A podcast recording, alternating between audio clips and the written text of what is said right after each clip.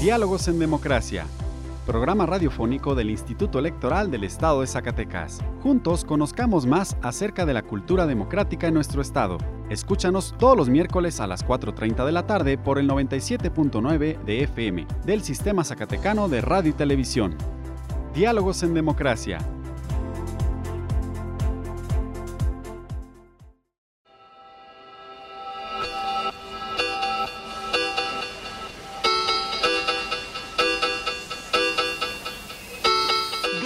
En Democracia.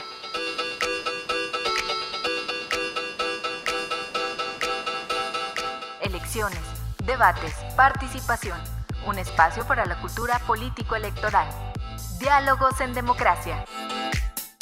Hola, buenas tardes, bienvenidos a Diálogos en Democracia, programa radiofónico del Instituto Electoral del Estado de Zacatecas. Mi nombre es Paola Rodríguez y agradezco que me acompañen esta tarde. El día de hoy nos acompañará en la entrevista el consejero electoral licenciado Carlos Casarroque, quien nos platicará de las actividades que realiza la Comisión de Capacitación Electoral y Organización Electoral que él preside, así como de los candidatos independientes en este proceso electoral. Además conoceremos sobre los observadores electorales. Sin más, nos vamos a la información del día de hoy. Diálogos en Democracia. Esta semana en la historia. Efemérides.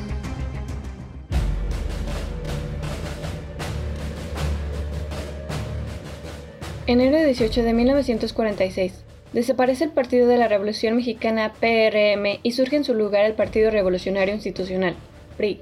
Enero 19 de 1858. En Guanajuato, el presidente Juárez restablece el gobierno constitucional y nombra su gabinete enero 19 de 1943. El entonces presidente Manuel Ávila Camacho expide el decreto que reformó el artículo 14 de la Ley de Elecciones de Poderes Federales. Esta reforma se refiere a la división electoral. En términos generales, mantiene el mismo principio de numeración y demarcación para los distritos electorales, con 100.000 habitantes, que se incluyó en el decreto de reforma de 1931. Enero 20 de 1822.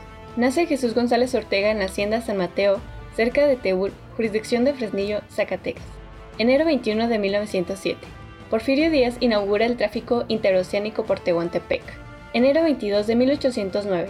La Junta Central de España emite un decreto que declara a las colonias españolas en América parte integrante de la monarquía española con derecho a representación política. Enero 23 de 1862 el presidente Juárez expide una drástica ley para castigar los delitos contra la nación, el orden, la paz pública y las garantías individuales. Enero 24 de 1928. Son establecidos los periodos presidenciales de seis años y de paso se omite que solo podrá existir una única reelección mediata. Diálogos en democracia. El día de hoy nos acompaña en la entrevista el consejero electoral, licenciado Carlos Casarroque. Consejero, muy buenas tardes, bienvenido a Diálogos en Democracia. Muy buenas tardes, Paola, muchas gracias por la invitación, contento de estar nuevamente en tu programa. Así es, consejero, pues iniciando el año, el primer, eh, su primera intervención en este año y pues con un proceso electoral en puerta, que como sabemos eh, comenzó desde el mes de septiembre del 2020 y pues continuamos con las actividades eh, consejero, en días pasados, en sesión extraordinaria, el Consejo General del IES aprobó la integración de las comisiones permanentes, de las cuales usted presidirá o ya preside actualmente la Comisión de Capacitación Electoral y Cultura Cívica, la Comisión de Vinculación con el Instituto Nacional Electoral y la Comisión de Capacitación y Organización Electoral. Consejero, eh, respecto a la Comisión de Capacitación y Organización Electoral, esta concluirá una vez concluido una vez terminado el proceso electoral, a diferencia de las comisiones de vinculación y capacitación electoral y cultura cívica. ¿Por qué? Sí, mira, Paula, eh, como lo mencionaste, hace unos días el Consejo General aprobó, aprobó la integración de las comisiones precisamente del Consejo General. Eh, la mayoría de ellas son permanentes. En el caso particular me toca presidir las permanentes de vinculación con el Instituto Nacional Electoral y la de capacitación electoral y cultura cívica. El caso de las comisiones fusionadas, que sí lo denomina la ley, eh, para cada proceso electoral está determinado por la ley electoral y la ley orgánica que se fusionan las comisiones de capacitación electoral y cultura cívica, se fusiona con la comisión de organización electoral y partidos políticos. Eh, el motivo es, es muy sencillo. Dentro de un proceso electoral, dichas áreas, tanto el área de capacitación como el área de organización deben tener estrecha relación en las actividades de organización de un proceso electoral. Me refiero exclusivamente a la organización operativa principalmente, es decir, que los recorridos para la ubicación de las mesas directivas de casilla, que eh, la integración de mesas directivas de casilla en, lo, en donde ahora, eh, en la parte que nos toca intervenir como, como organismo público local electoral. Como bien recuerdas, este, eh, ya en 2014 se crea el Sistema Nacional Electoral, en donde eh, la capacitación electoral es atribución exclusiva del INE. Sin embargo, bueno, pues en las actividades que seguimos eh, coadyuvando con el Instituto Nacional Electoral, bueno, llevan estrecha relación ambas direcciones ejecutivas. Por lo tanto, tanto en los organismos o en la mayoría de los organismos públicos locales electorales que están estas, estas direcciones, como en el propio Instituto Nacional Electoral, se fusionan estas comisiones para dar seguimiento a toda la operatividad del proceso electoral. Y es por ello que las debemos integrar al inicio del proceso electoral y deben concluir una vez que concluye el proceso electoral, en el caso de esta comisión fusionada. Perfecto. Consejero, ¿y qué actividades eh, en sí se realizarán dentro de esta comisión? Mira, dentro de esta comisión, eh, la, actividad principal o la actividad general es que va a llevar a cabo eh, la vigilancia de todas las actividades que corresponden a ambas direcciones, a la Dirección de Capacitación Electoral y Cultura Cívica y a la Dirección Ejecutiva de Organización Electoral y Partidos Políticos. Sin embargo, como lo comenté, es en las cuestiones operativas del proceso electoral. Me refiero, por ejemplo, a la elaboración de la documentación y materiales electorales. Eh, con la reforma y con el Sistema Nacional de Elecciones, quien eh, determina cuáles son los diseños de, la documentación y material electoral es el INE. A nosotros nada más nos toca llevar a cabo la elaboración de esos diseños conforme a las especificaciones técnicas que nos da el INE a través del reglamento de elecciones y una vez que se cuentan con todas esas especificaciones técnicas, se elaboran los diseños, se remiten en un primer término aquí a la Junta Local del INE para que nos haga una validación. Después de esa validación hace otra validación eh, la Dirección Ejecutiva de Organización Electoral del Instituto Nacional Electoral y cuando tenemos ya la validación definitiva de la documentación y materiales electorales, entonces que nosotros procederemos a llevar a cabo ya sea una licitación para encontrar a las empresas que nos van a imprimir tanto la documentación como elaborar la, eh, los materiales electorales. Entonces esta es una de las actividades relevantes que se llevan a cabo o que a las que le da seguimiento esta comisión. Otra actividad importante pues de lo que ya hemos pasado, que es la integración de los consejos municipales y distritales. Esa actividad prácticamente la tenemos concluida en un 50%, digamos, instalamos ya todos los consejos distritales. En la próxima primera semana del mes de febrero estaremos dando inicio a la instalación de los 58 consejos municipales. Y durante el transcurso del proceso electoral, bueno, pues en cuanto a este tema, pues vamos eh, aprobando en esa comisión las correspondientes sustituciones cuando alguna consejera, algún consejero renuncia o ya no puede seguir con su encargo, bueno, pues en esta comisión llevamos a cabo esas sustituciones para someterlas a aprobación del Consejo General. Es otro de los temas importantes. Y un tema relevante también que ahorita en estas comisiones unidas estamos dándole seguimiento es a, las candidaturas independientes. Eh, como bien sabes, y así lo dispone la ley y nuestro reglamento de candidaturas independientes, eh, una vez que los aspirantes a candidatos independientes nos entregan su documentación donde nos dicen que aspiran a una candidatura independiente, nos entregan los correspondientes requisitos legales, eh, nosotros les damos su constancia de aspirante y a partir de ahí la ley establece que les debemos dar 40 días como mínimo para que obtengan el número necesario de apoyo ciudadano para poder obtener su candidatura. En este caso, lo ordinario fue darles esos 40 días a cada quien en, los casos que nos trajeron sus solicitudes más temprano, eh, su, fecha límite para la obtención de apoyo ciudadano vencía el día 8 de enero. En algunos casos se nos iba hasta el 20 o 22 de enero.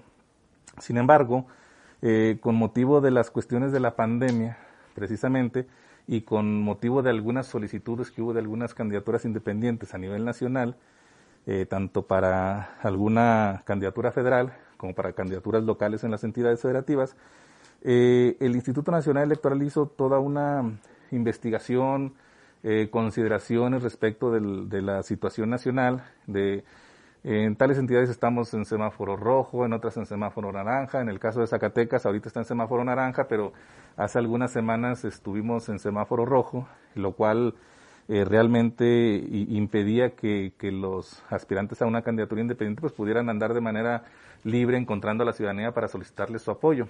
Entonces, tomando en consideración todas estas situaciones, el Instituto Nacional Electoral dijo que a, final, a fin de salvaguardar la salud de los aspirantes a candidaturas independientes, así como de la ciudadanía que les manifestaría su apoyo, amplió el plazo de manera general en algunas entidades federativas para que eh, tuvieran no solamente hasta el 8 de enero o 22 de enero, 20 de enero como correspondía con nosotros, sino que todos hasta el 31 de enero. Es decir, les amplió el plazo eh, eh, para que pudieran obtener su apoyo ciudadano. Esto incluso derivó también de algunos precedentes que estableció la, la propia Sala Superior del Tribunal Electoral del Poder Judicial de la Federación y algunos tribunales locales que debido a estas situaciones de pandemia, pues ellos eh, en las propias entidades determinaban ampliar el periodo para la obtención de apoyo ciudadano. Entonces, para eh, el acuerdo del Consejo General del INE, pues nos instruía a nosotros notificarles este acuerdo y esa nueva fecha, se los, así lo hicimos, incluso el día de ayer tuvimos una reunión con ellos en donde les eh, comentamos acerca de esa determinación, de el plazo, el nuevo, el nuevo plazo límite que tenían ahora para eh, entregarnos su solicitud de registro preliminar, que les vencería a todos el día 3 de febrero.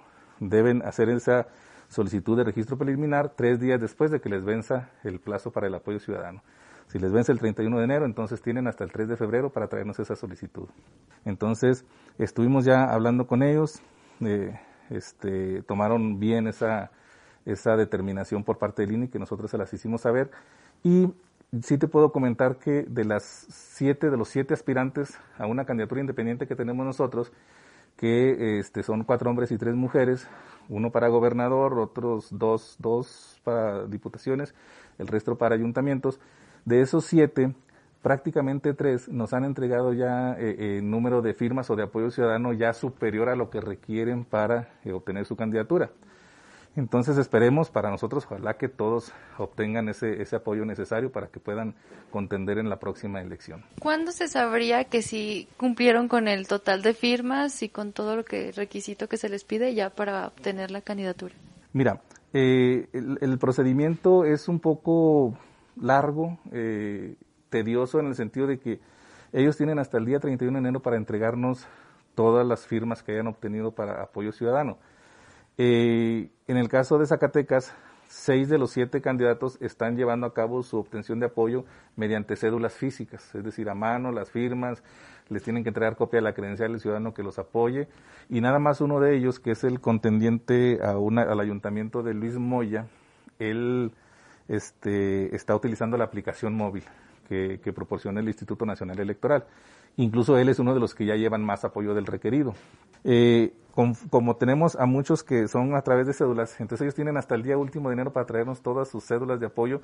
Obvio, el día de ayer les pedimos para adelantar este trabajo que nos puedan traer en parcialidades lo que ya tengan, para nosotros ir adelantando la revisión y la captura. ¿Por qué? Porque de todas las de todas las cédulas que traigan con firmas y todo, nosotros tenemos que hacer una validación desde que traigan, que cada nombre venga, traiga adjunta su copia de la credencial.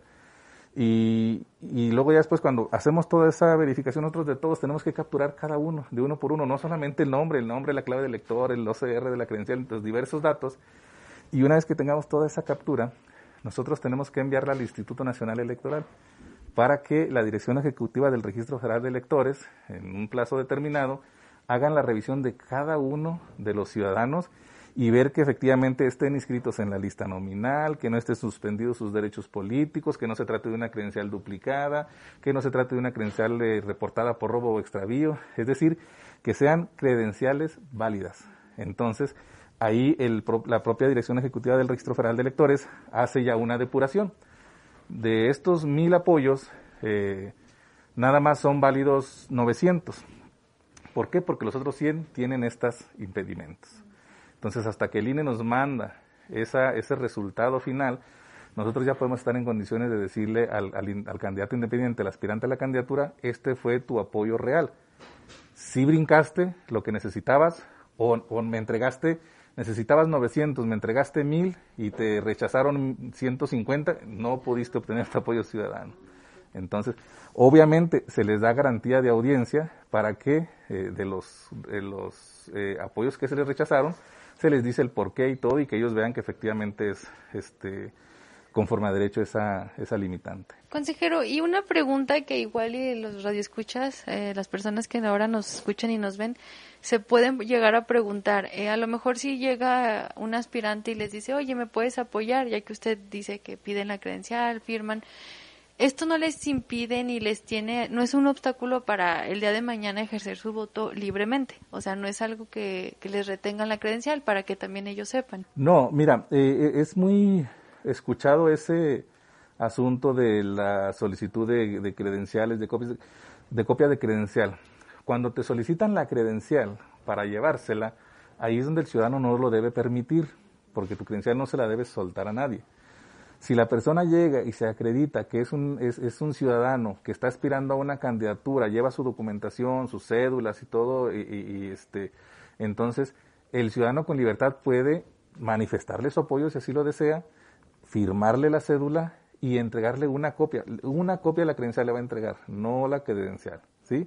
Entonces, eh, ¿Por qué? Porque si el, si el aspirante candidato independiente no nos trae la copia de la credencial, pues ya de cajones es un registro no válido, entonces él no va a poder obtener su candidatura. Entonces, si hay ciudadanos que desean votar de manera diferente o, o, darle la oportunidad a alguien que no venga por un partido político, pueden hacerlo con libertad siempre y cuando solicitando bien que se identifique la persona de que realmente es un aspirante a candidato independiente y le entrega la copia de la credencial y no hay ningún problema. Solamente la, la copia es para saber que coincide esa firma. Así es. Y que, y que cuando la valide el INE, sepa el INE que es una credencial que está vigente. Perfecto. Muy bien, consejero. Eh, pues son muchas actividades las que se están realizando ahora dentro del proceso electoral, pero continúa eh, en el caso de la Comisión de Capacitación Electoral y Cultura Cívica. La cultura cívica, la promoción, el, al acercarse a la ciudadanía y promover el voto, ¿Qué, actividades hay dentro de esa comisión? Sí, mira, eh, esta comisión, como ya lo mencionamos, en, cierta forma o en una parte se fusiona con la de organización electoral en cuanto al trabajo operativo del proceso. Sin embargo, esta dirección adicionalmente lleva a cabo las actividades de educación cívica o de cultura cívica. E, esas actividades no van dentro de las comisiones fusionadas. Esas ya las lleva de, manera diferenciada por separado la Dirección Ejecutiva de Capacitación y Educación Cívica. Entonces, durante el proceso electoral, pareciera que, que, no va a tener la dirección eh, actividades de ese, de ese tipo, pero al contrario, ya lo mencionaste tú, una actividad muy importante que lleva esa dirección pues es la promoción del voto, ¿sí? Acercándose a la fecha tiene que elaborar todo un programa y a veces lo hacemos incluso en coordinación con el propio INE, hacemos actividades para ambos difundir el voto, es decir, a eh, invitar a la gente a que vote, obvio, no por quién, pero invitarlos a que voten, porque esa es una es una obligación legal de nosotros, ¿sí? Acercar el voto y difundir el voto y la, cultura democrática ante la ciudadanía. Esa es una de las actividades. ¿Y qué hacemos para eso? En esa dirección, eh, durante toda esta etapa de proceso electoral, pues vamos a las escuelas, eh, principalmente de preparatoria, de nivel superior, a llevar a cabo pláticas de los derechos políticos, es decir, de, de los derechos de votar, ser votado, de asociación, etcétera.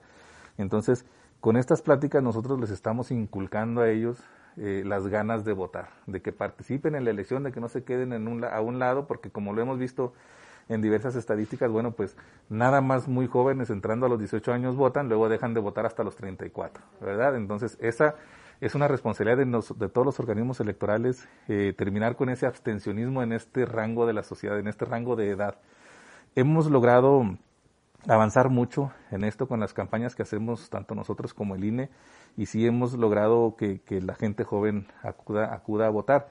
Les hacemos incluso ejercicios de, elecciones, lo estamos haciendo con, urnas electrónicas que constitucionalmente no hemos llegado todavía aún y cuando sí ha habido ejercicios en la elección pasada, eh, seguramente en estas va a haber algunos ejercicios en las que hubo en, en Hidalgo y Coahuila que eh, tuvieron que aplazarse por la cuestión de la pandemia, hubo muchos votos en urnas electrónicas en ambos estados. Entonces está tratando de transitar ya hacia esa hacia el, voto electrónico, lo cual te comento ya va a hacerse en cuanto al voto de los ciudadanos mexicanos residentes en el extranjero. Entonces, en esa dirección, te digo, realizamos, eh, seguimos haciendo promoción de valores con los niños en las escuelas, este, eh, llevamos a cabo, como te digo, las elecciones escolares En caso de que se, en algún proceso se realiza consulta infantil y juvenil, pues también es donde esta dirección participa de manera muy amplia en la organización de las consultas infantiles y juveniles para niños y jóvenes, niños y adolescentes, pues.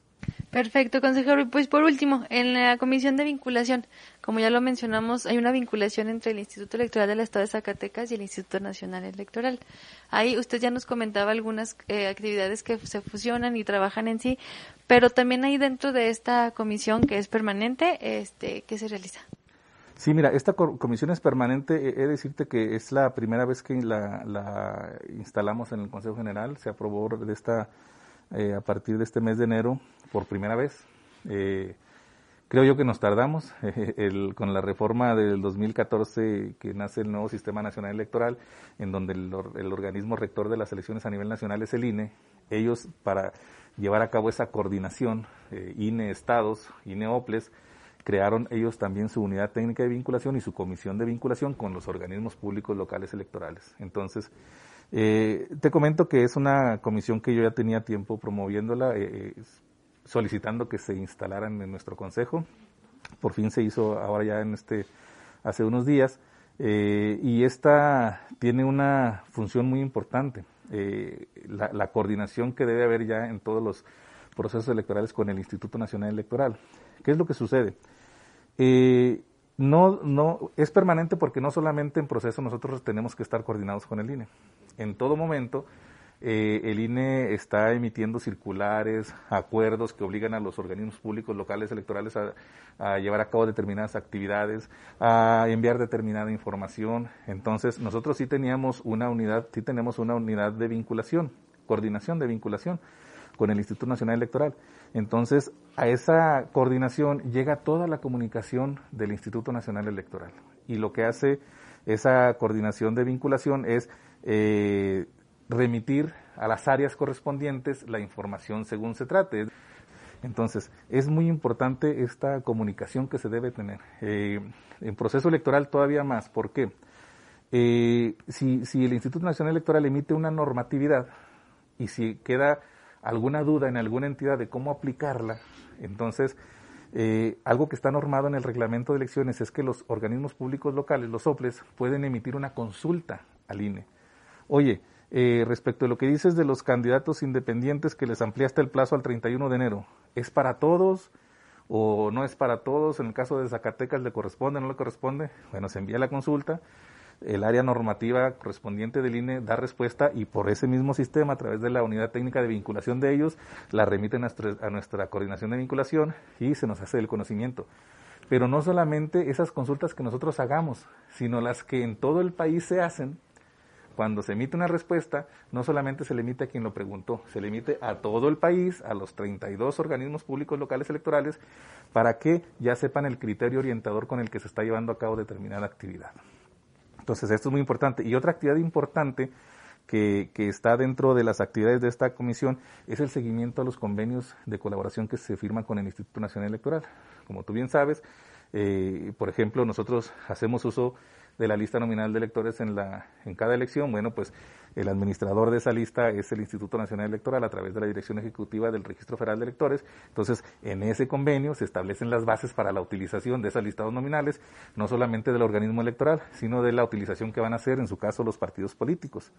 Entonces, eh, y el seguimiento a todas esas bases de colaboración, tanto del convenio general como de los anexos técnicos que derivan y el propio anexo financiero, que es donde se establecen los costos que en su caso tendrían para el OPLE las actividades que realizaría en coordinación con el INE. Unas irían por partes iguales, otras que tendríamos que pagar nosotros en su totalidad, otras que las paga el INE en su totalidad. Bueno, ese anexo financiero contiene todos estos datos. Y la unidad técnica de vinculación se va a encargar con el apoyo de las diferentes áreas a donde corresponda la actividad del convenio, de darle seguimiento a que nosotros estemos cumpliendo con todas esas actividades. Perfecto. Consejero, pues le agradecemos que nos haya acompañado esta tarde. Eh, pues como ya lo, reitero, hay mucha actividad, vienen muchas actividades dentro del Instituto Electoral y pues esperamos contar con usted en próximas fechas para que nos siga dando este, esta información y igual invitando a la ciudadanía que participe y sea parte del Instituto Electoral del Estado de Zacatecas. Muchas gracias, Pablo. Yo encantado de estar en tu programa el día que tú lo dispongas y con el tema que gustes. Perfecto, muchas gracias. Gracias. Diálogos en democracia. Quienes residen en el extranjero pueden votar en la elección de la gubernatura y solo necesitan seguir tres pasos. Primero, tener su credencial para votar vigente. Si está vencida o no la tienen, pueden tramitarla en la embajada o consulado más cercano. Segundo, registrarse en votoextranjero.ine.mx y elegir la modalidad de voto postal o electrónico por Internet. Tercero, ejercer su voto. Si tienes familia en el extranjero, avísales. Zacatecas está donde estás tú. Instituto Electoral del Estado de Zacatecas. Diálogos en democracia. ¿Sabías que los observadores electorales son ciudadanos mexicanos, facultados por la ley para observar los actos de preparación y desarrollo del proceso electoral, así como los actos de la jornada electoral? Todos los ciudadanos en pleno goce de sus derechos civiles y políticos que manifiesten su interés en ser observadores electorales deberán acreditarse. ¿Cómo acreditarse? Elabora un escrito de solicitud para tu acreditación. Asiste a los cursos de capacitación, preparación o información que imparta el instituto y los organismos públicos locales o las propias organizaciones que pertenezcan los observadores electorales. No debes de ser miembro de organizaciones o partidos políticos ni candidatos a puestos de elección popular en los últimos tres años anteriores a la elección.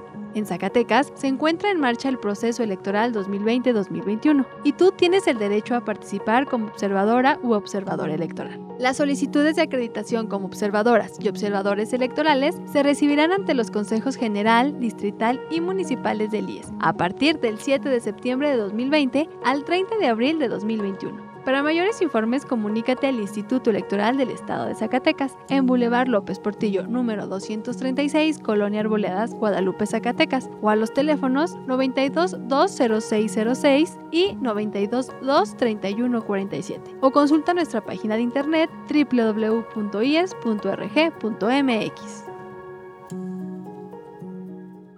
Diálogos en democracia.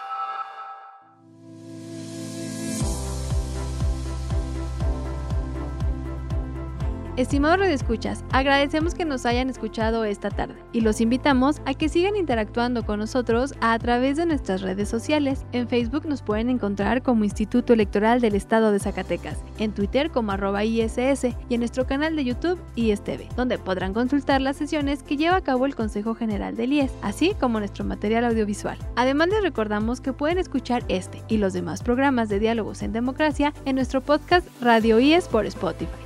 Agradecemos a Radio Zacatecas y a su directora Teresa Velázquez por el apoyo para la difusión de este programa del Instituto Electoral del Estado de Zacatecas. Me despido de ustedes, muchas gracias y hasta la próxima.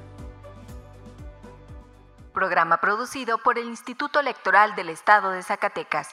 Diálogos en Democracia.